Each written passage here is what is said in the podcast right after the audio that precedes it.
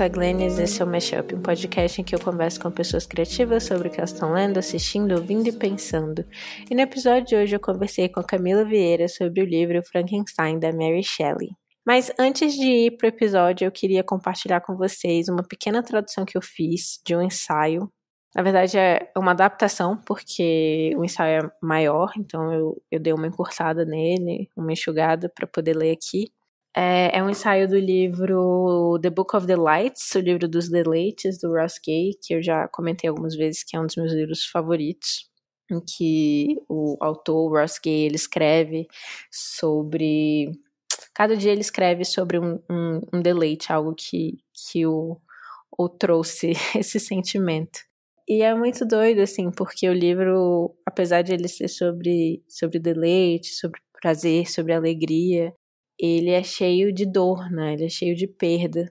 E eu acho que esse é um tema que tem voltado até é algo que a gente falou um pouco na última introdução aqui do podcast, né? Sobre como muitas vezes a gente está buscando sempre aquilo que é positivo, né? A gente, a gente nega o negativo de alguma forma para se proteger. Isso é um tema que tem voltado em algumas conversas com umas amigas também, que a gente tem falado sobre sofrimento e tristeza, ainda mais nessa época que a gente está vivendo, né? E como certas coisas nascem do sofrimento e da tristeza e como se engajar com isso. E eu acho que é importante a gente não negar, né, esses sentimentos a princípio negativos, porque eles formam algo maior, né? A nossa experiência humana completa, ela ela passa pelo pelo sofrimento também quando a gente só procura aquilo que nos agrada que nos conforta, de alguma forma a gente está se entorpecendo, né? Então a gente se entorpece para tristeza profunda, mas também para felicidade profunda, que é sobre, inclusive sobre o que é esse ensaio que, que eu traduzi para vocês. E, e o ensaio conversa com outro ensaio de uma das minhas escritoras favoritas, que é a Zadie Smith, eu acho que esse, o dela foi traduzido. Aqui eu traduzi a palavra joy, né, do inglês como júbilo. É, não sei como foi traduzido, mas enfim. O júbilo é uma loucura tão humana. Assim escreve Zadie Smith, perto do final do seu belo ensaio Júbilo. Ela chega ali depois de explicar sua quase inata tendência a se sentir agradada. É uma alegria cozinhar para ela, ela sugere, porque as suas panquecas vão ser as melhores panquecas que ela já comeu na vida. E ela tem o que eu considero maravilhosa qualidade de achar rostos interessantes belos. Eu amo isso. Algo torto ou largo, um ou dois dentinhos de esquilo, pelos onde pelos, segundo revistas e filmes, não deveriam estar. No ensaio, ela diferencia entre prazer e júbilo. Prazer, para mim, essa manhã, comendo um bolo perfeito na padaria vegana no pé da colina, para qual eu fui de bicicleta o frescor da manhã me fazendo lacrimejar enquanto eu voava colina abaixo. É ótimo, mas não é em si um júbilo. Dado que eu estou escrevendo um livro de deleites e tenho um interesse fundamental no júbilo, eu tenho curiosidade sobre a relação entre prazer e deleite. Prazer, como definido por Smith, e deleite. Pausarei aqui para oferecer uma falsa etimologia. Deleite, em inglês delight, sugere tanto da luz quanto sem luz. E ambas essas coisas juntas é do que eu estou falando, do que eu acho que estou falando. Estar com e sem ao mesmo tempo, ou júbilo. Smith escreve sobre estar no caminho para visitar Auschwitz enquanto seu marido segurava seus pés no colo. Nós estávamos indo em direção àquilo que torna a vida intolerável, sentindo a única coisa que faz a vida valer a pena. Isso era júbilo. Não tem muita relação com prazer, embora segurar os pés do seu amor seja um prazer e ter os pés segurados pelo, pelo seu amor seja um prazer. Tem relação com outra coisa que Smith descreve perfeita, embora um pouco enigmaticamente. O que parece perfeito, já que é algo enigmático. O intolerável é o que faz a vida valer a pena. Como é isso? Eu acho que foi o Kenzaburo Ou que disse uma vez que ele não saberia como ser uma pessoa se não fosse pelo seu filho, que tem uma profunda incapacidade cognitiva. Eu não tenho filhos, mas eu amo muitas crianças e amo muitas pessoas que têm filhos, que me parecem estar em constante comunhão com o terror. E esse terror existe imediatamente do lado do que aqui vamos chamar de deleite. Diferente do prazer, mas relacionado ao júbilo, o júbilo de Zadie Smith, de alguma forma. Terror e deleite, lado a lado, seus pés balançando para fora de uma ponte, lá no alto. Essa ponte metafórica está no corpo dos pais? Se sim, que províncias ela conecta? Ou ela conecta as cidades do terror e do deleite, o que pode significar que as perninhas balançando lá em cima pertencem aos prefeitos do terror e do deleite, ambos os quais, eu sinto em dizer, são a cara do seu filho. Quando Rachel caiu e morreu, um acidente, um escorrego, fazendo exatamente o que eu ou você fizemos mil vezes quando crianças. Fazendo merda, nos equilibrando perto de uma beirada, tentando ver algo melhor, um pouco mais perto, um pouco mais rápido, um pouco mais alto. A ponte existe, pensando bem, nos corpos de todos aqueles que amam a criança caída, e nos corpos de todos aqueles para quem um filho caído seria destruição. O que, eu sinto em dizer, somos todos nós. E a criança que escorrega, como ela parece nos perfurar, fazer um buraco em nós. Um buraco pelo qual o quê? Aqui está a parte ridícula. É possível que as pessoas cheguem até nós e depois nos deixem. Eu nem quero escrever. Melhor isso. O que passa pelo buraco? Tem uma cena no filme A Grande Beleza, de Paulo Sorrentino, em que Jepp, um escritor de um único livro de sucesso e socialite de meia idade, visita a exibição de um artista que havia tirado fotos de si mesmo todos os dias desde quando ele tinha quatro ou cinco anos. São milhares de fotos desse cara de quarenta e tantos anos, todas penduradas como uma colcha de retalhos nos muros de um jardim de um prédio romano. Enquanto Jepp observa as fotografias, ele se emociona. Nós o vemos ver o tempo passando de forma absoluta e inequívoca. Os cabelos bagunçados do menino, o adolescente magrelo, o jovem adulto com a barba começando a crescer, o cansaço conforme a vida adulta realmente chega. A cena me deixa devastado. É devastador porque nós sabemos que Jepp está vendo a sua própria vida, o que resta dela, passar. Amores perdidos, amigos mortos, tudo isso. Ele está vendo o que eu ia escrever que é a verdade fundamental da vida dele, mas que é uma verdade fundamental das nossas vidas, que é apenas que nós vamos morrer. Ou ainda, tudo morre. Ou, como Philip Levine escreveu em seu lindo poema, na verdade isso é que eu sempre entendi do título do poema. O poema em si concerne outras coisas.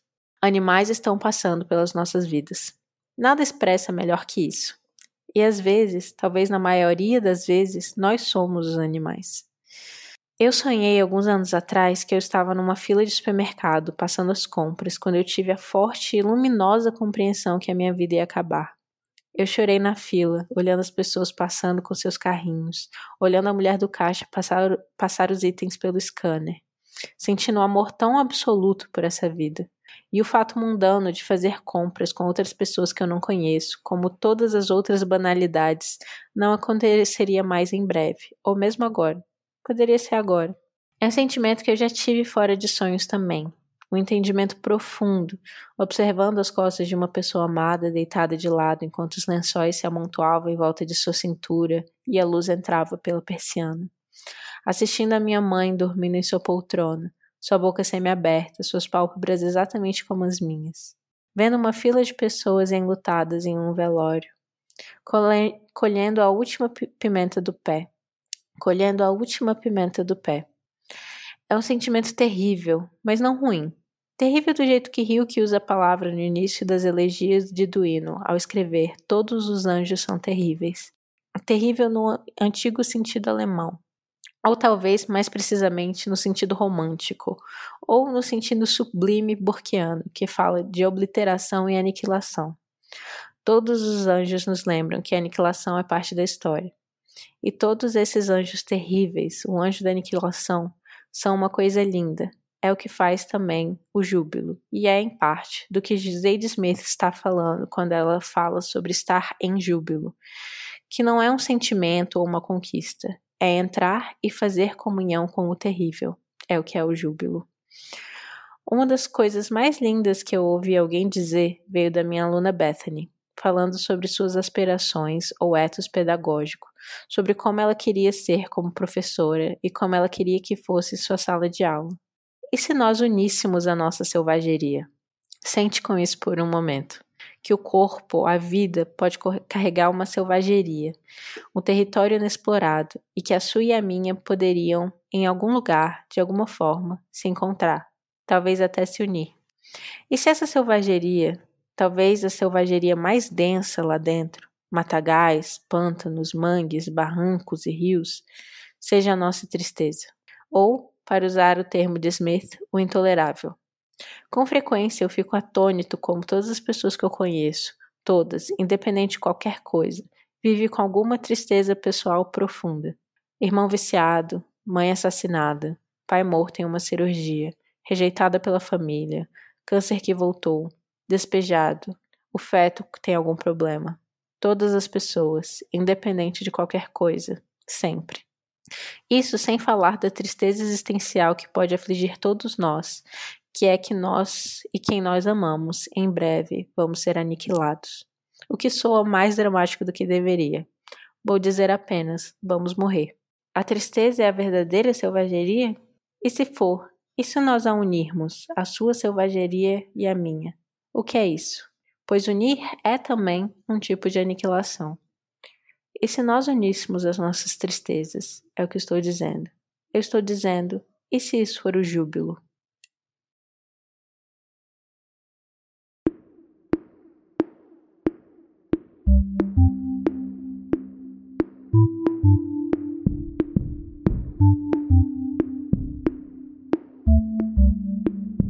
E aqui hoje no Mashup estamos com Camila Vieira, que é curadora e pesquisadora em cinema. Bem-vinda, Camila. Oi, Glennis. É um prazer estar aqui conversando com você. Ai, muito obrigada por, por ter aceitado o convite. Estou bem animada com esse episódio. Camila, para quem não sabe, é também lá do podcast O Feito por Elas, curadora da, da Mostra Tiradentes, já escreveu para o Verberenas, a, a, revista online de cinema que eu sou é, editora-chefe. Enfim, vários, várias coisas incríveis ela faz. e hoje a gente vai conversar sobre o livro Frankenstein, ou O Prometeu Moderno, da Mary Shelley, de 1818. E a primeira coisa que eu queria pedir para você é para dar uma, uma pequena sinopse desse livro, que eu acho que muita gente, na verdade, não sabe qual é a história, né? Porque acaba Sim. que ao longo é, da construção da, cultural da cultura pop que a gente tem, a gente acaba tendo um vislumbre, assim, né, do, do, do, do, Frankenstein, do monstro do Frankenstein pelo, pelos filmes, né, e, e como esses filmes acabaram suplantando a, a versão original. Então, contar um pouquinho para os ouvintes a história do Frankenstein e por que, que você escolheu esse livro para a gente conversar sobre hoje. Certo, vamos lá. Então, o Frankenstein é um livro que você mesma falou, né, que foi publicado em 1818, né? Ou seja, ele é um livro do início do século XIX, escrito pela Mary Shelley, que era inglesa. Ela tinha apenas 19 anos, né, quando ela escreveu e publicou. E é um romance que conta a história de um cientista chamado Victor Frankenstein, que é obcecado em descobrir como dar vida a corpos inanimados, né? Como dar vida à matéria inanimada.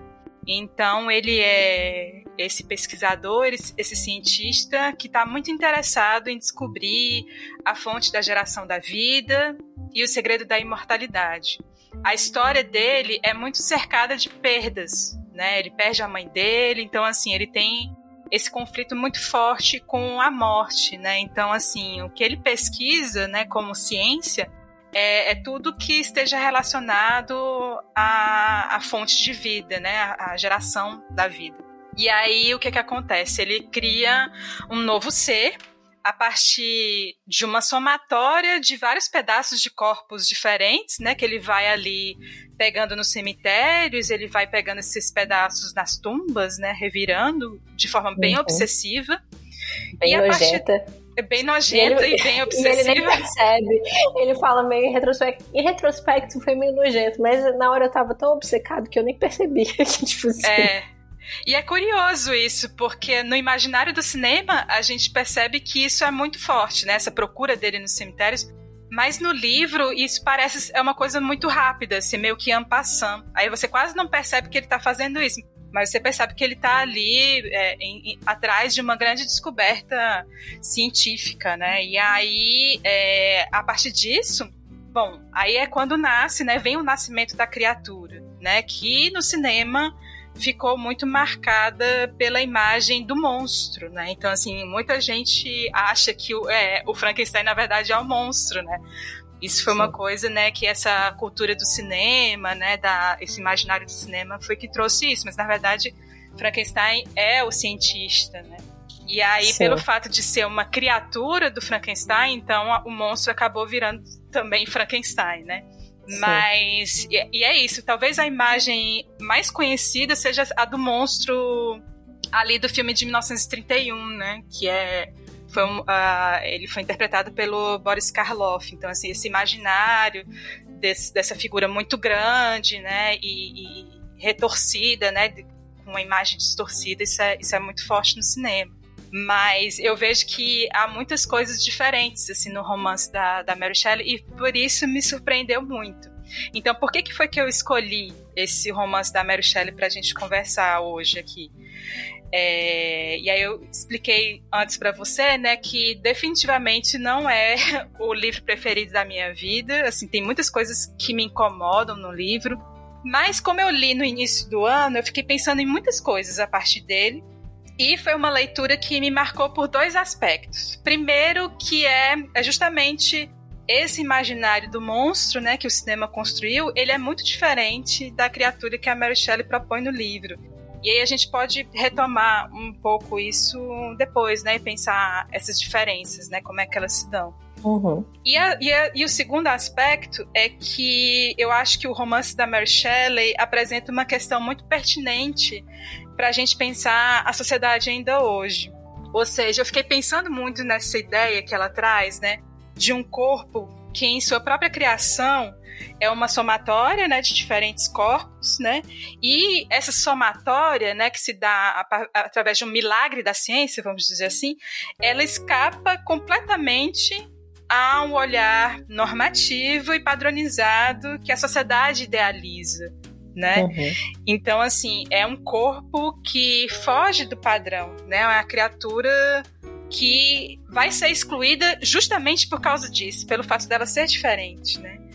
E fiquei pensando muito, em muitos momentos, assim, que é uma criatura que não tem nome, né? No romance não é dado nome para ela. Então, assim, o fato de ela não ter um nome, a gente já pode dizer que não é dada qualquer possibilidade de humanização dela. A sociedade não, não permite isso, né? Que ela se humanize em, em, em primeiro momento com o um nome, vamos dizer assim, né? Sim. É isso. É um, é, é um monstro ele é visto como essa, é, como essa criatura sem nome, né? Uma aberração da criação humana e a sociedade vai o tempo todo excluir, né? E violentar essa criatura. É, ela inclusive quase morre, né? Com um tiro. É, essa, esse trecho do livro me impactou muito porque é no momento em que a criatura está salvando uma garotinha. Uhum alguém, né, da comunidade dá um tiro, né, porque enxerga nessa criatura, pela aparência, né, enxerga uma ameaça, uma criatura que está constantemente ali lidando com a violência da sociedade contra ela. E isso me impactou muito, e eu acho que isso é muito atual. Perfeito. Várias questões que eu quero apontar nessa sua primeira fala. É, primeiro, perfeito, é isso é, é, que eu penso também. Uma das questões que eu acho que, que que na verdade eu acho que tem muita gente que fica é, falando sobre ah, Frankenstein é o, o, o, o, doutor, não? Inclusive ele nem era doutor, ele nem tinha acabado a graduação ainda. O bicho era tipo um estudante quando ele fez. Ele tinha 17 anos, né? Ele era um estudante.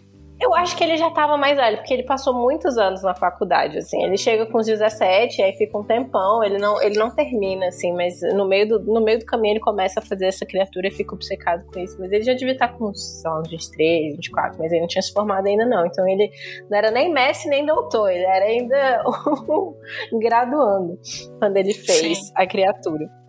E, e aí muita gente fica é, retomando a questão do, do, nome, né? E de como, ah, é, o, o monstro não chama Frankenstein. Mas eu acho que essa confusão que existe, né, de as pessoas acharem que o monstro é, é o Frankenstein, é, é, quase uma forma de vingar o monstro, assim, porque a grande questão, né, que o monstro traz, que a criatura traz, quando ele confronta o Victor e ele conta a história pela perspectiva dele, inclusive para mim a melhor parte do livro é quando eles se encontram e ele e ele conta como foi o processo dele de, de se entender como um ser vivo e, e, e que com, sentiente, com, com capacidade intelectual e tal, é que ele quer, ele Vitor é como um deus para ele, né? O Vitor é a pessoa que o criou. Então ele é como se fosse o Adão do Vitor.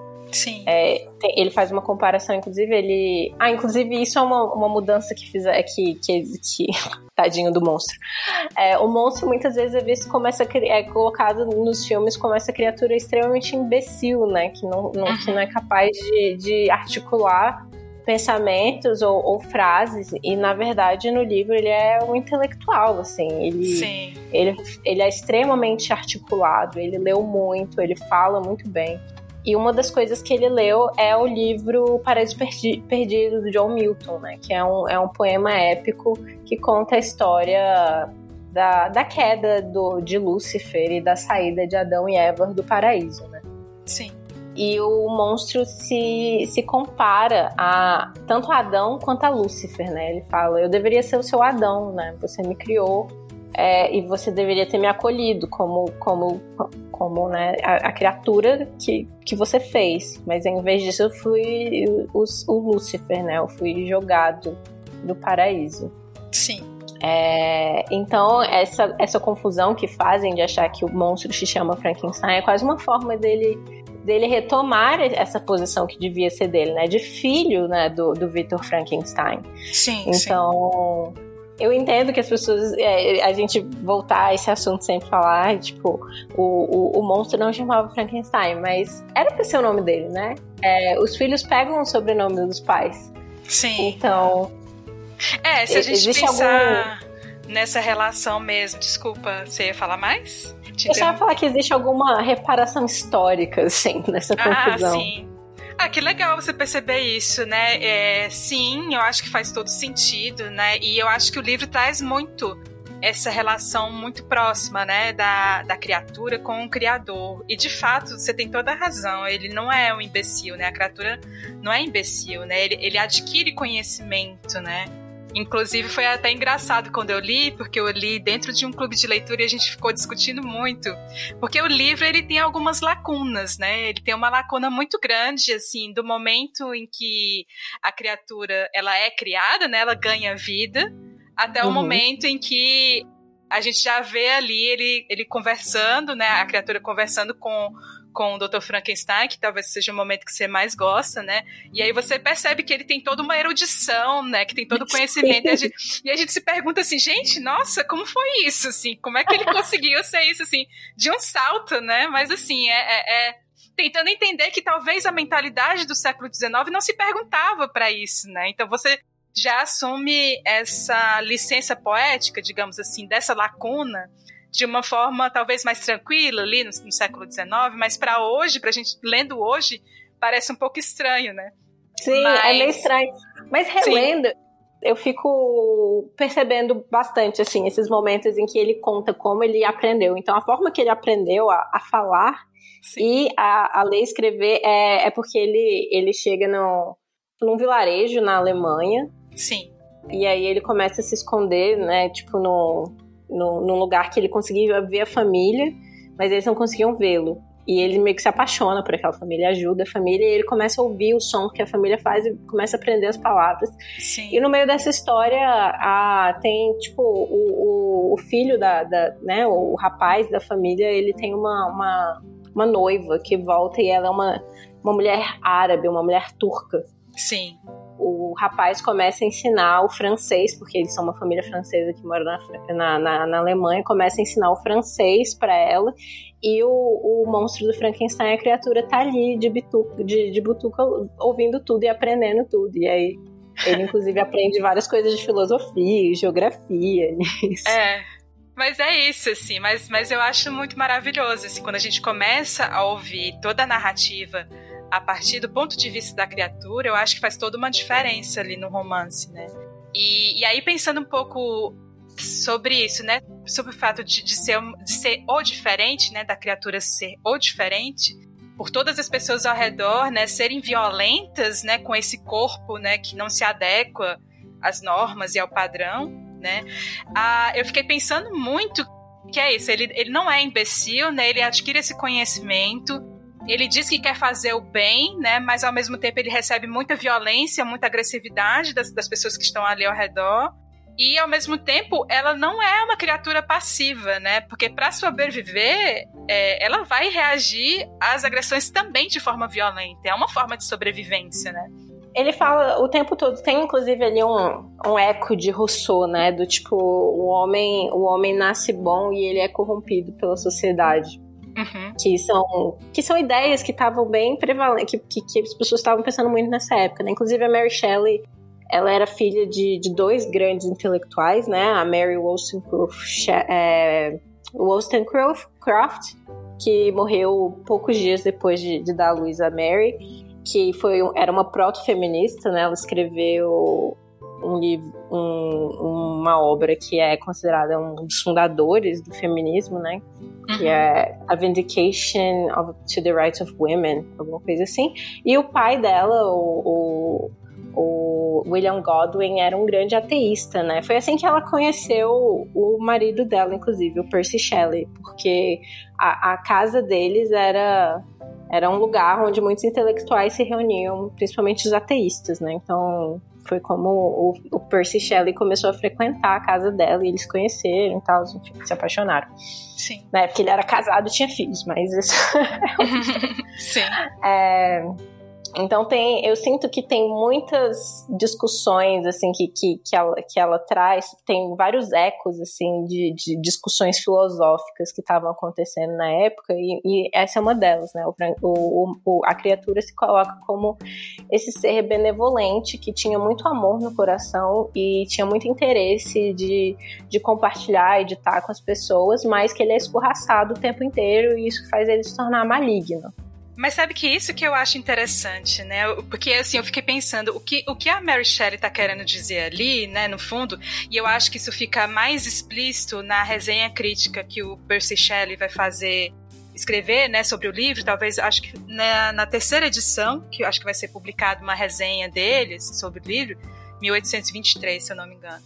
E ele vai enfatizar muito que essa moral que existe na história é, é, justamente dizer que esse mal ele não é inato, né? Essa violência uhum. que a criatura propaga, ela não é do estado de natureza da criatura, né? Mas ela é fruto de uma violência que existe na sociedade e essa sociedade por si só ela já é excludente, né? Com quem é diferente. Uhum. Então eu uhum. fiquei pensando muito nisso. E por isso que eu acho que ele é, é, é um livro tão atual né? E a gente pode Sim. chamar ele de clássico, porque diz algo sobre uma exclusão que é alimentada pela nossa sociedade, né? Pelo diferente, né?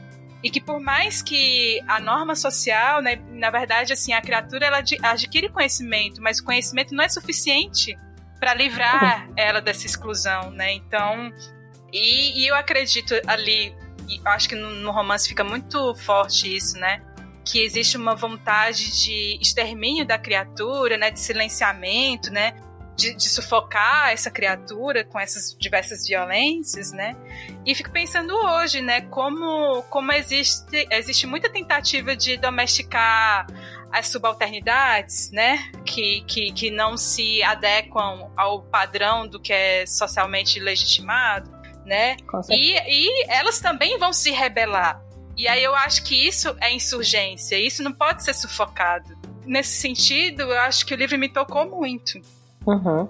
É um tema que, que me é muito caro também. É o que você falou, é, é muito contemporâneo ele trazer tanta humanidade para a criatura, para o monstro, né? Numa época, principalmente do romantismo, né? Ali do, dos góticos e dos românticos, porque é, também tinha uma uma associação muito grande da beleza à bondade, né? E da feiura e da monstruosidade ao, ao, ao, mal. Ao... Sim. E, e, a gente vê isso muito no, no Victor, né? Que é a principal perspectiva pelo qual a gente ver a história. E eu não sei o quanto é uma sensibilidade também contemporânea nossa simpatizar tanto com o monstro e, e o quanto é, é, foi uma intenção da, da Mary Shelley. Mas uma coisa que ela fala, tem uma citação dela que ela fala que ela não é muito boa em, em defender pontos de vista, assim, porque ela sempre sente os dois lados de um, da, da, discussão, dos argumentos com muita força. E eu acho que nesse livro a gente vê isso bem, né? Tipo, a gente vê o, o, o Victor, tipo, é, enojado com a criatura, né? Pela, pela aparência física dele e, e, e, rejeitando. É muito, é muito triste, inclusive, né? A primeira experiência que a criatura tem como, como um ser vivo, sentiente, é, é esse de, de, de rejeição completa pela, pela pessoa que o criou. E ele e acaba que a criatura de fato comete muitos crimes hediondos e malignos contra o, o Victor, né? Então tem esses, é, esses dois lados da discussão. Tipo, sim, ele, ele é, é foi uma criatura escorraçada e, e excluída pela sociedade e isso deixou ele é, tornou ele mal, mas ao mesmo tempo ele realmente fez coisas bastante horríveis, assim, né? Sim, sim. E eu acredito que talvez essa ênfase se dá muito por uma leitura do no contemporâneo mesmo, né? Do romance. Assim, acredito que eu sinto, assim, lendo o romance, é, há momentos em que eu fico com muita pena do, da criatura e há momentos em que eu fico com muita pena do criador, né? Do Frankenstein. Então, ela fica ali o tempo todo, assim, tentando balizar, né, essas, essas, esses sentimentos, né, e na verdade o livro ele tem muita descrição, né, desse, dessa tormenta, tanto da criatura quanto do criador, e eu acho que fica um pouco mais equilibrado, né. Mas, mas é isso, no, novamente, né? Acho que é, é, é, talvez seja uma leitura muito mais minha do contemporâneo, do momento em que a gente vive, né, do que exatamente uma coisa que esteja lá e que ela queira achar que, que só vamos ter pena da, da criatura. Né? Eu acho que não é por aí também. Mas aí voltando, estava falando, assim, fiquei pensando também em outras questões do livro, né, assim, existe uma tentativa de domesticação, né, de calar, né, de silenciar os corpos, né, mas é, como é que a gente pode lidar também com uma violência que, que é cotidiana e é estrutural, né, da sociedade. E fiquei pensando um pouco e nas figuras que aparecem, principalmente ali daquele personagem inicial ali da, das cartas, né? Porque uhum. o romance começa com uma troca de cartas entre o personagem do Robert Walton e a irmã dele, se eu não me engano. É, a gente só vê, na verdade, as cartas dele, mas sim, é. É, cartas tá dele é exatamente. Irmã, tá Isso, exatamente. E aí, enfim, é uma figura que parece ser uma figura-chave assim, no sentido de, vamos dizer assim, de do que ele faz, né? Porque ele tá ali, ele é um viajante que ele tá explorando o Polo Norte, né? Que é um território meio desconhecido ali no início. E aí ele vai encontrar o Dr. Frankenstein e o Dr. Frankenstein vai contar toda a história. Assim, mas, mas eu é, é como se fosse quase uma figura ali do, do colonizador, né? Que tá desbravando, enfim, pensando aqui, Europa, século XIX, né? Existe esse fascínio pela descoberta de territórios ainda não explorados explorados, ainda não ocupados, né? É, um uhum. fascínio pela, pelas descobertas científicas, né? Então, pela, sei lá, descoberta da, da corrente elétrica pelo Benjamin Franklin, todos os estudos do, do Erasmus Darwin, né? Que era o, o pai do Charles Darwin, né? Que ele era médico e ele estudava, né? Como animar a matéria é, matéria inanimada, né? Tinha todos os estudos assim que, que eu acho que isso está muito presente assim, como influência, né, para o romance. Os estudos de eugenia também. Então assim tinha várias descobertas e estudos, né, científicos que estavam ali. E eu fiquei pensando um pouco sobre essa ideia da, da sedução, da descoberta, né, e da exploração que move o, o, o homem europeu ali do século XIX, né? E, e ao aí... mesmo tempo que repele, né? Porque o, o romantismo, o, o, todo o pensamento romântico nasce com uma contracorrente, né? Desse cientificismo, né? Vem para exaltar a natureza, exaltar os sentimentos, exaltar a criança em vez do, do pensamento racional e da industrialização Sim. que estava acontecendo ali no que começou ali na Inglaterra no meio do século XVIII. Sim. Sim, por isso que tem um personagem do Henry, né? Que ali ele faz um contraponto, né? O cara mais. Ele é um que... romântico, é. É, exatamente. Ele vai fazer um contraponto ao que é a figura do, do Dr. Frankenstein. É, e aí fiquei pensando um pouco nessa tormenta, né, nessa coisa do, do, abandono que o Frankenstein faz da criatura. É engraçado que na versão de 31 não existe isso, né? Eles enfatizam ainda mais esse fascínio que, a, que o criador tem pela criatura. Ele não vai abandonar de imediato, assim, né? Ele fica lá, ele não abandona o lugar, o espaço onde ele criou, né? Ele fica lá, mantém, quer dizer, mantém a, a criatura naquele calabouço ali, né? Uma certa distância, mas ele não vai fugir, né? Que nem o Dr. Frankenstein foge, né? Mas fiquei pensando um pouco nas, nessas ideias, assim, do fascínio, né? E ao mesmo tempo de uma certa arrogância, vamos dizer assim, né? De achar que vai, vai recriar a vida, né? Sim. É, mas tem essa coisa, né, do... Eu fiquei pensando muito em outras coisas também, por exemplo, né? Ele é o cientista, né, o estudante que vai ser autorizado a viajar por vários lugares do mundo para aprofundar o conhecimento dele, né?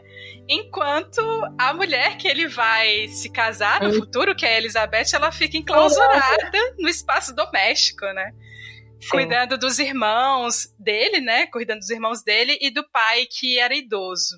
E aí começa algum, alguns desconfortos que eu tenho com o romance, assim, porque se pensar, né, que a própria história da Mary Shelley porque é isso, ela foge de casa, né? Ela vai viver uma vida com Percy Shelley, que era casado, e já tinha toda uma questão do escândalo, né? A mãe dela, que era feminista também, que tinha toda uma, uma questão aí, né, de contraposição ao que se espera, né, do, do papel de uma mulher naquele período ali, século XIX.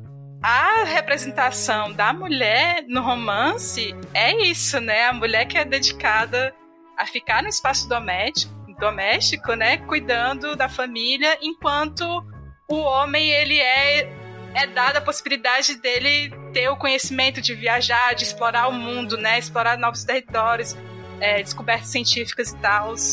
E fiquei pensando sobre todas essas Não, coisas eu acho também. Que a representação das mulheres nesse livro é deplorável, assim, mas ao mesmo tempo eu sinto que isso pode ser uma crítica da Mary Shelley também, porque no fundo, né, o que que o, o Victor, o Victor Frankenstein tá fazendo, né? Ele tá tentando criar vida sem uma mulher, né? Mas é, ele, ele, se casa com ela no final. Ele se casa com ela, mas eu digo no sentido de a, a, a, a parada dele, né? A grande obsessão dele, porque a vida Inclusive, eu acho que ele tem muito mais um, um, uma tensão romântica sexual com o Henry Clerval, que é o melhor amigo dele, do que com a Elizabeth. Uhum a parada toda é, é criar vida sem, sem uma mulher, né? É tipo, vou criar essa criatura é, sozinho, assim. Tem, eu acho que tem várias questões aí que a gente pode trazer da vida da própria Mary Shelley, que, enfim, o autor está morto, assim, etc. Mas é, eu acho que a Mary Shelley, como uma pessoa que nasceu de uma mulher que morreu poucos dias depois do nascimento dela, que teve, eu acho que pelo menos três é, filhos que morreram quando bebês. E nessa época que ela escreveu o, o, o, o Frankenstein, ela, ela tinha perdido recentemente uma filhinha. Tinha ali uma certa obsessão dela de, com, com como, como né, lidar com essas. como fazer com que essas, essas perdas não afetasse. É, não, não que afetassem, mas tipo, é, pensar em um, um, delirar em formas de, de reverter essa situação, né? E o jeito como o, o, o Victor é, negligencia não só a Elizabeth, né, que é a mulher com quem ele casa, mas toda a vida familiar. Então ele passa vários anos sem aparecer em casa, né? Ele está estudando na, na, Alemanha, obcecado em, em fazer essa criatura é, ganhar vida. E ele esquece de mandar cartas para ele. Eles ficam meses sem ter notícia nenhuma dele. E como, como a gente estava falando antes, também tem toda a questão de ser o, o, um livro que é um, um, dos grandes um dos grandes ícones do romantismo, né? Que vem ali para em contraposição à, à revolução industrial que estava acontecendo. Então, eu acho que tem uma crítica muito grande assim a essa a essa visão fria, é, extremamente cientificista do mundo, em que você ignora as relações humanas em favor é, de, dessa busca, dessa ambição científica, né? E, inclusive, é uma coisa que, que tá nesse. É, é, como é uma história dentro de uma história, né? Tem essas, essa troca de cartas, e aí dentro dessas cartas, é, é, o, o, Robert Walton conhece o Victor e o Victor começa a contar a história dele. E o Robert Walton também tem essa questão em determinado momento, né? Porque o que acontece é que eles estão nesse navio indo pro, pro Polo Norte para fazer, para explorar e, enfim. E o, o, o navio fica preso no gelo o Vitor fala: Eu vou te contar a minha história para você não cometer os mesmos erros que eu, né? Que foi é, tentar, é, tentar a tanto custo é, conseguir conhecimento a ponto de negligenciar vidas humanas, né? E aí, no final do livro, tem esse momento em que o, os, os, tripulantes, eles organizam um motim, né? Falam, tipo... Sim. É, a gente tá aqui preso no gelo, mas a gente tá com medo que quando, se o navio se soltar você vai querer continuar essa jornada, sendo que já tem gente que morreu, aí a gente quer voltar. Sim. E aí, inclusive, nessa hora, o Vitor, tipo, dá para trás o que ele tinha falado antes, né? Ele, ele fala, como vocês vão ser covardes, não sei o quê. Uhum. E, mas no final das contas, o Robert Walton, ele escolhe voltar. Ele fala, eu não vou... É, eu não vou ser é, o grande explorador que eu sonhei, que vai fazer todas as descobertas que eu achei que eu fosse fazer. É, eu decidi voltar. E, e aí eu acho que tem uma valorização das relações humanas mesmo ali. Que é que eu, eu acho que o, o Vitor negligencia do início ao fim da história. Mesmo quando ele percebe que ele estava errado, ele, tipo, ele, ele não consegue mudar a forma dele de pensar. Inclusive, o monstro fala claramente para ele, né? Eu vou estar com você no dia do seu casamento. Uhum. E ele está se referindo ao fato de que ele vai estar com a Elizabeth, que é, deveria ser o grande amor da vida de, de, dele, e ele deveria estar protegendo a Elizabeth, né? Uhum. Mas ele nem passa pela cabeça dele que o monstro está falando da Elizabeth. Ele acha que o monstro está indo matá-lo. Então ele é uma pessoa extremamente autocentrada. Extremamente autocentrada. Mas é, é, é, muito louco se a gente pensar assim, né? Por que, que existe, de certa forma, porque você falou um pouco assim, né, de, dessa busca, né, pela, pela imortalidade que o Dr. Frankenstein tem, tem alguma coisa a ver essas várias tragédias que a Mary Shelley estava ali ao redor e ela criou esse personagem fictício, vamos dizer assim, né? E, e existe um certo espelhamento, assim. Existe o interesse dela pelo tema do, do, da vida e de, de, como retomar a vida de, daqueles que ela perdeu, mas eu vejo ela, inclusive no, na introdução do, dessa edição que eu li agora, que é uma introdução da Penguin Books, pessoa que fez a introdução, que eu esqueci o nome agora, ela faz vários paralelos entre a Mary Shelley e o monstro. Existe uma uhum. identificação muito maior entre ela e o monstro do que entre ela e o Victor. E, uhum. e ela ela argumenta que a pessoa mais próxima do que, de quem seria o Victor na vida da Mary Shelley é o Percy, né? Que é o marido dela. Hum, que... Nossa! é. Me dá muito desconforto. Nossa! Então, aí pensando um pouco, né? É, falei, né? De, de alguns desconfortos que eu tive lendo o livro, né? O primeiro deles, assim, eu acho que Bom, é um livro associado ao romantismo, né? E assim, tem algumas coisas do romantismo que me irritam muito. Assim, eu sei que faz parte do estilo, eu sei que faz, né? Eu sei que faz parte, é, enfim, disso, mas o livro ele tem muita descrição, né? De das emoções, né, das perturbações, tanto do Victor Frankenstein quanto da criatura, né, ele mergulha mesmo nisso, né, no que eles estão sentindo, assim, ai, é, é, como se o mundo só faltasse morrer, assim, também junto com eles, né? E assim. É, da natureza também. É, natureza. e tem, tem, essa coisa da ódio à natureza, né? Que ali a natureza sempre está muito presente, né? É, e ela pode também servir até de alívio né, e de salvação para eles em algum momento, né? É um pouco também de, é, é, uma estrutura, né? O estilo do texto é bem erudito, né? Tem essa essa relação também mesmo discurso do, do, do monstro ali, né? O discurso da criatura ali, quando vai conversar e vai contar tudo o que aconteceu, né, pro, pro Frankenstein, dá a impressão que é quase como se fosse uma estrutura epistolar, né? Como a gente vê ali no início, né? Com aquelas cartas ali no início. Enfim, mas aí eu acho que são características desse período, né? Assim, características do romantismo. E, e aí eu acho que talvez por isso não seja o grande livro que eu vou reler várias vezes. E, mas eu, é isso, né? Eu trouxe algumas questões aqui que, que eu acho que são muito interessantes da gente conversar, né? Que a gente já falou aqui.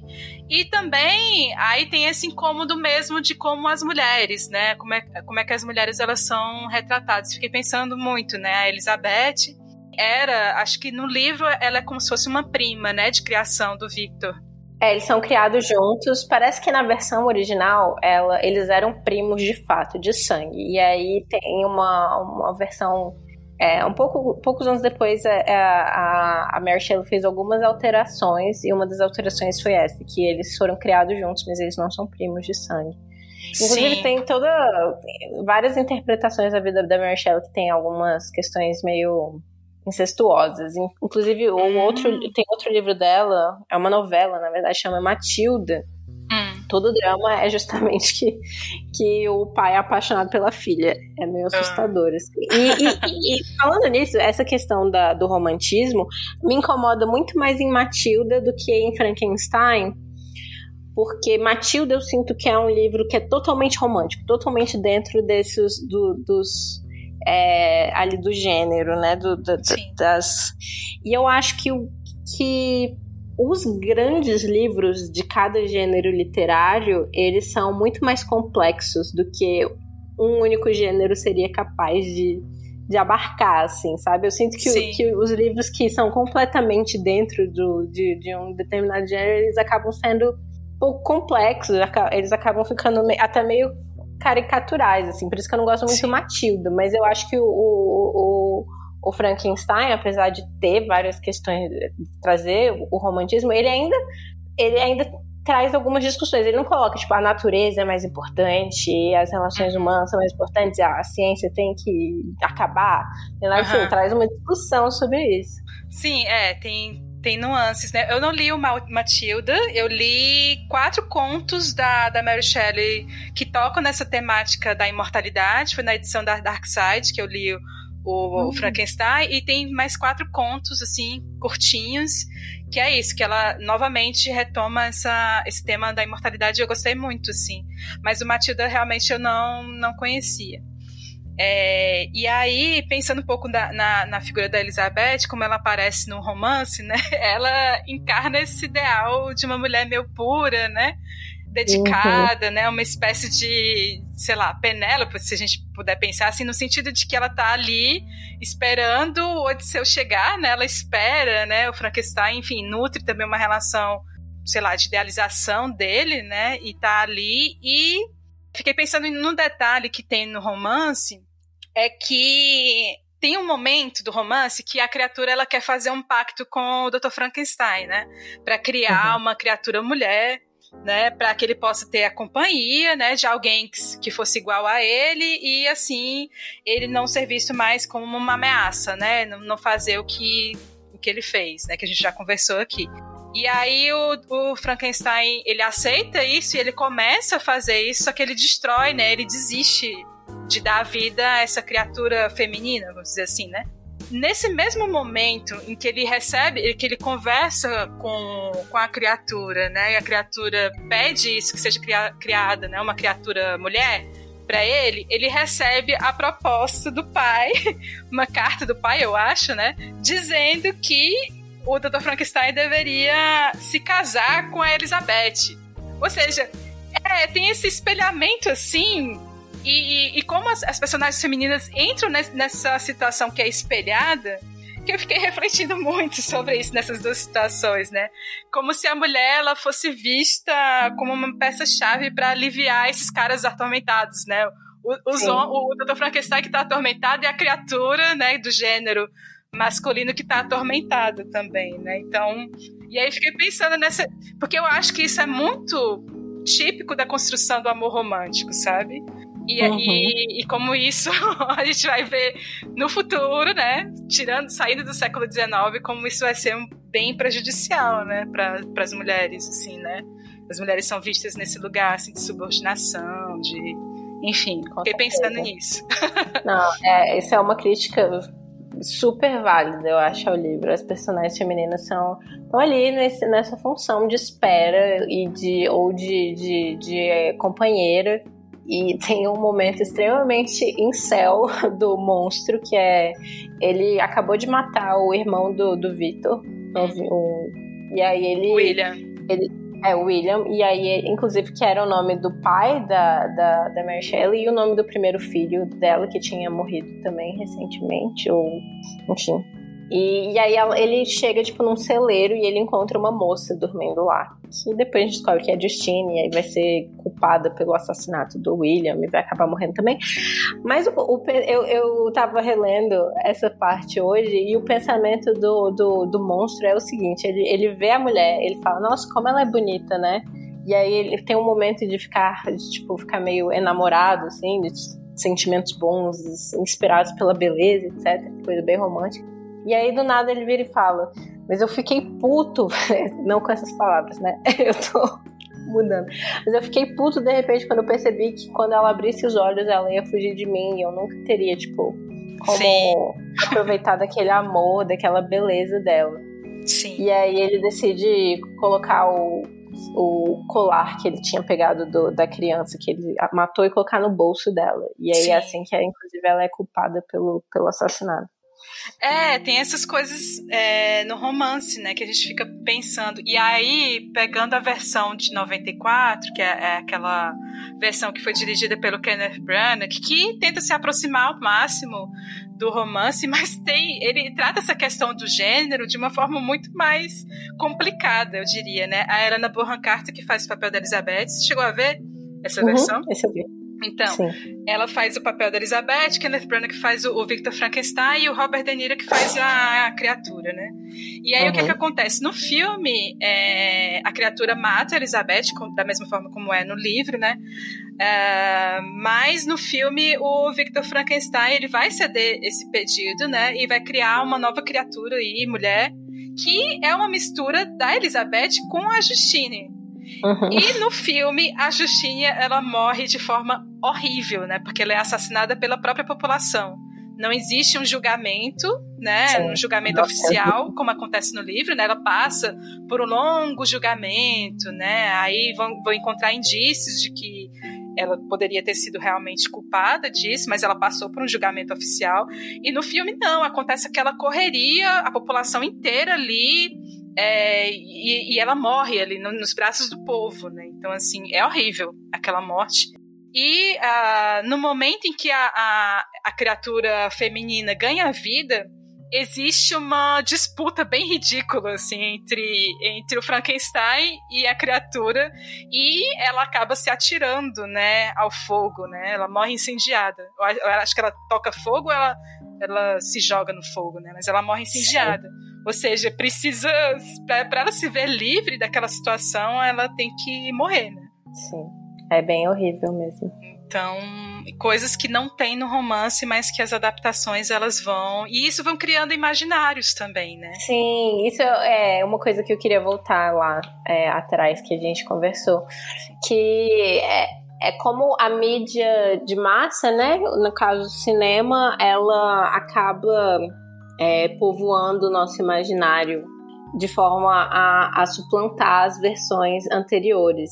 Tem um, um, vídeo muito interessante, eu já mencionei ele várias vezes aqui no podcast, da, da Lindsay Ellis, eu acho que ele tem até legendas em português no YouTube, que, que, que ela fala sobre o Corcunda de Notre Dame, né, como as diferentes a, adaptações do Corcunda de Notre Dame ao longo dos anos, elas, elas elas fazem sentido, tipo, elas mudam completamente a obra original, mas elas fazem sentido porque elas trazem as questões da época em que elas estavam sendo, da, da época em que elas estavam sendo, a, é, aquela história estava sendo repensada. Então, Corcunda de Notre Dame foi escrito pelo Victor Hugo numa época em que é, a preservação de monumentos históricos, né, como a Catedral de Notre Dame, não era uma coisa em que as pessoas estavam pensando. Então, a grande questão do livro, né, inclusive o, o livro em, em, francês chama Notre Dame de Paris, não o Corcunda de Notre Dame, isso foi uma criação de quando o livro foi traduzido para o inglês. A grande questão para ele era que o prédio estava caindo aos pedaços, né? E ele queria preservar aquilo de alguma forma. Então a história gira em torno do prédio, né? E, e era uma, forma do, do, do Vitor Hugo de, de, de preservá-lo. E a partir daí vai, houve todo um, um processo na Europa né, de, de valorização da, das artes, do, da arquitetura e de, de preservação. Né? Então, quando o filme foi adaptado anos depois, né, tipo, é, acho que tem uma versão dos anos 20, tem outra dos anos 40, tem a da Disney dos anos 90. Tipo, isso já não era mais uma questão. Então não tinha porquê, né, é, você fazer uma adaptação fiel aos acontecimentos do livro original uhum. por conta disso. E acaba que eu entendo isso ao mesmo tempo é, no, no Frankenstein especificamente me incomoda que um pouco essa que a gente tenha perdido o original, porque eu, eu acho que o, a versão original, o livro, né, ele tem muitas questões muito contemporâneas que a gente, que, que a gente pode discutir ainda, é, ainda hoje. Sim, é, e pensar, né, como é que se dão essas adaptações e como elas têm a ver com, com o próprio tempo, né, em que elas foram feitas também, assim. Eu acho que é possível ter essa liberdade também. E como cada obra vai, cada nova versão vai influenciando a próxima, né? Então, sim. Tem também essa questão, né? Então, o, o Vitor Hugo estava lá interessado estava lá preocupado em como a literatura ia acabar com a arquitetura. Sim. E não acabou, né? E agora, mas a gente agora tem que se preocupar em como a, a, a o cinema, o, o, audiovisual acaba com a literatura de alguma forma. Então, tipo, é, a gente pensa nas, nas versões da Disney dos contos de fada e como eles se tornam a versão oficial dos contos de fada, né? Como Sim. todo mundo quando pensa tipo, em A Bela e a Fera, pensa na versão da Disney da Bela e a Fera. Sim. É, porque é muito e... mais fácil, né, assistir, é, ter esse imaginário mesmo do cinema, né, porque a imagem tem, tem esse poder de, digamos assim, né, um pouco mais de massa, né, essa coisa, essa relação com a cultura de massa, né, o cinema, né, tem essa relação. E aí é um pouco mais difícil voltar à obra original, né, e perceber essas diferenciações. Mas pensando nessa coisa da influência, que eu acho bastante interessante você falou, né, que um filme influencia o outro, a versão de 31, ela tem algo diferente em relação ao romance do Frankenstein, acho que a gente não discutiu aqui, né, que lá no filme de 31 traz essa questão, é, existe uma moralização da criatura é, as pessoas ao redor enxergam ela como má pelo fato dele ter um cérebro de um criminoso. Uhum. Coisa que no romance da Mary Shelley, em nenhum momento ela fala que um pedaço do corpo dele era de um criminoso e por isso que a criatura seria má, assim, por, pela natureza, né? Pelo estado de natureza dela.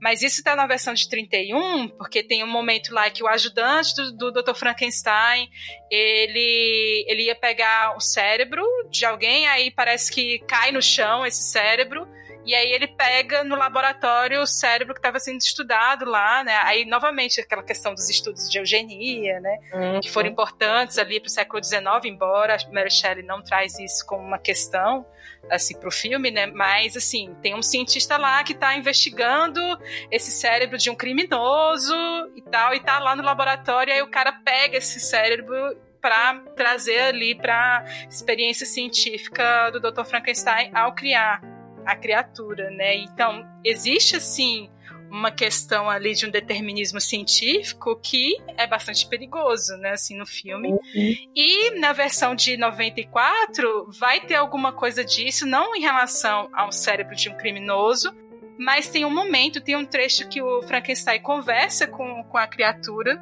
e é, é, justamente nesse momento em que ele tá falando, né? A criatura tá falando da história dele, o percurso que ele teve, né?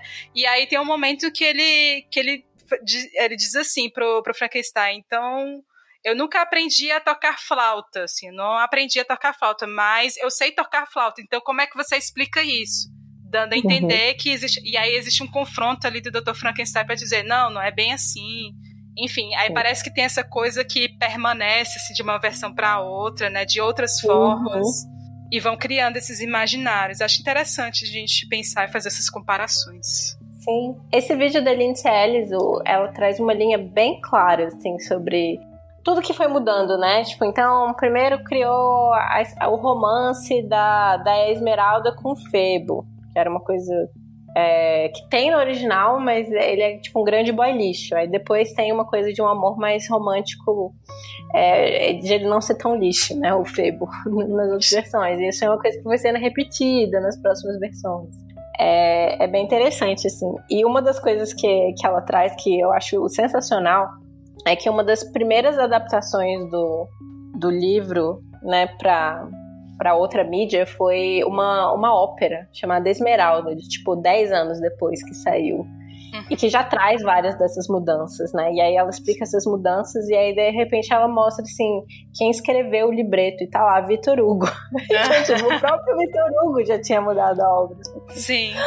É, então a gente não precisa ficar nesse purismo também, porque tipo, as coisas, às vezes, né, é, mídias diferentes, momentos diferentes trazem Sim. coisas diferentes. Mas eu acho que o Frankenstein, é, eu gosto muito da, da original, eu acho que é, o livro original, eu acho que ele tem traz muitas questões assim massas ainda pra gente discutir. Sim, eu acho que a minha adaptação favorita do personagem da criatura tá naquele, naquela série Penny Dreadful. Ah, eu não vi. Me recomendaram essa série. Quando é, porque tem o é, é, o, é, o, é a criatura mais. que mais se aproxima, eu acho, do original. Não que isso necessariamente seja algo bom, inclusive é uma, uma história completamente diferente, mas traz o personagem da criatura do Frankenstein. E ele traz muito da melancolia e do interesse dele por poesia, e enfim, é bem bonito, assim, o personagem. Eu gosto bastante dele. É, então, quando eu li o, romance, eu fiquei muito obcecada em ficar procurando as adaptações, mas aí eu cheguei a ver poucas. É, eu não me recomendaram essa, essa série, mas eu não, não fui atrás ainda, vou procurar. Ah, eu gosto muito dessa série. Eu odeio o final, mas eu gosto muito. de tipo, toda a atmosfera. É uma série. Ela é baseada nos Penny Dreadfuls, né? Que são aquelas histórias curtas de, de horror do, do século XIX. E aí tem vários personagens, assim. Então tem, tem o Drácula, tem o, o, o Frankenstein, tem a criatura do Frankenstein, tem, é, tem um lobisomem, enfim. Sim. E aí é uma grande mistura de tudo, assim. E aí a criatura do Frankenstein, eu acho que é a, a versão mais, mais próxima, assim, do, do, do personagem original. Então, Sim. tem uma fidelidade ali a, a sensibilidade do personagem, não aos acontecimentos, porque aí é outra história, completamente diferente. Inclusive, o, o, Drácula, ele tem uma relação próxima com a gênese do, do próprio Frankenstein, né? Sim. Que o personagem original, antes né, do Drácula existir, o personagem que, que era do do fragmento Vampiro, agora esqueci o nome do autor, que, tá, que era um dos daqueles escritores que estavam ali naquela roda, né, do Lord Sim, Byron. É, acho que a gente, a gente não explicou é. essa parte. Então, a, a Mary Shelley e o Percy Shelley estavam na Suíça, que é onde se passa, inclusive, né, o livro O Frankenstein. E era tipo verão, mas estava chovendo muito, então eles ficavam o tempo inteiro em casa com o Lord Byron e com o médico do Lord Byron, que eu também esqueci o nome agora. E aí eles decidem fazer um, um concurso, fazer uma, um pequeno. pequeno uma pequena competição de histórias, né? Histórias de terror. E aí é, uma das histórias é o vampiro que inspirou o, o Bram Stoker depois a escrever o Drácula, e a Mary Shelley foi a única que terminou de escrever um é. livro, de fato. E ela tinha 19 anos, então, tipo. E é considerada a primeira obra de ficção científica. Então, né, Sim. uma mulher criou a, a, a, a ficção científica quando ela era, ainda era adolescente. Então, tipo assim. É. é, não, é muito legal pensar toda a história por, por trás, né, da criação do romance, assim, que contexto foi, né, por essa, esse desafio que o Lord Byron fez, né, com esses amigos que estavam ali reunidos naquela casa, e pensar que é isso, foi o, único que foi finalizado, né, a única proposta ali que foi finalizada, o, o, o, o não, o Lord Byron chegou a escrever um poema, né, que também tinha um personagem do vampiro, uma coisa assim, esse do o vampiro não, não chegou a ser finalizado, então, assim, só mesmo o Frankenstein que foi pra frente.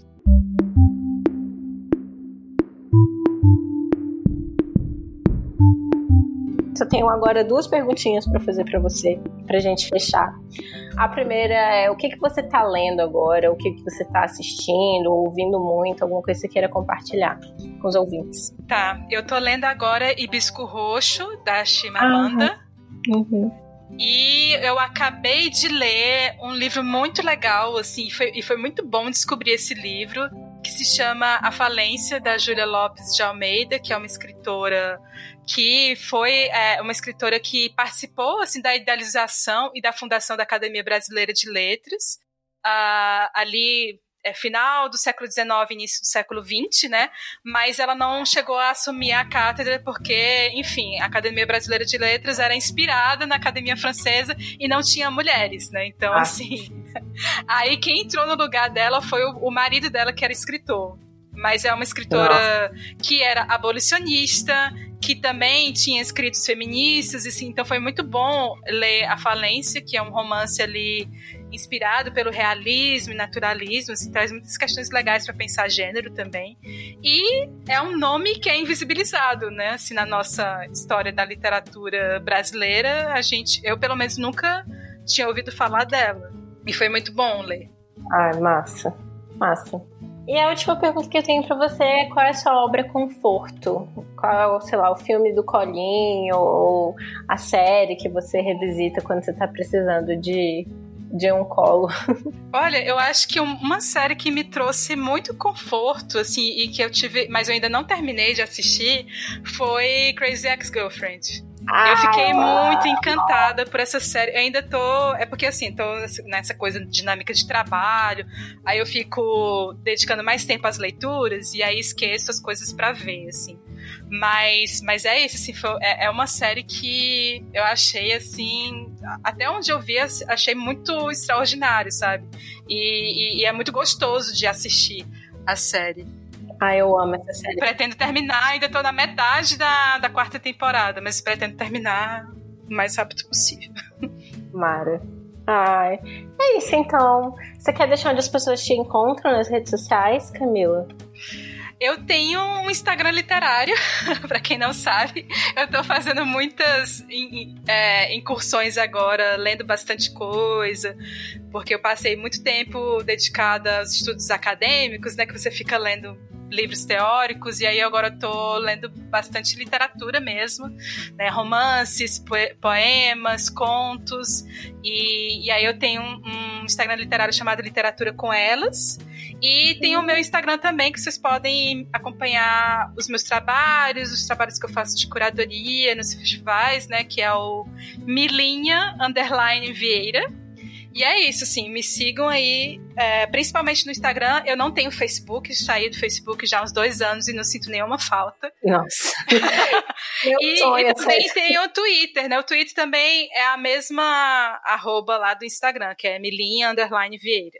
Tá bom, vou colocar tudo na descrição do programa. e é isso. Muito obrigada, Camila. Foi ótima a sua participação. É isso, eu agradeço, Glennis. Acho que foi um bate-papo bem legal. Mm-hmm.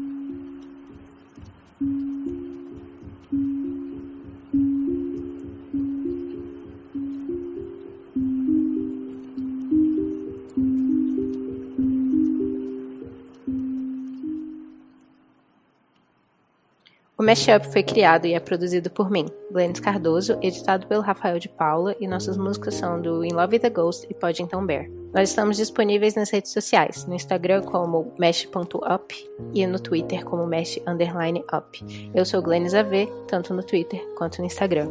Se você tiver como nos apoiar financeiramente, considere entrar no nosso picpay.me barra mashup. Nós temos planos a partir de um real e se você não tiver como, compartilhe com seus amigos, curta o podcast e espalhe por aí a palavra do mashup.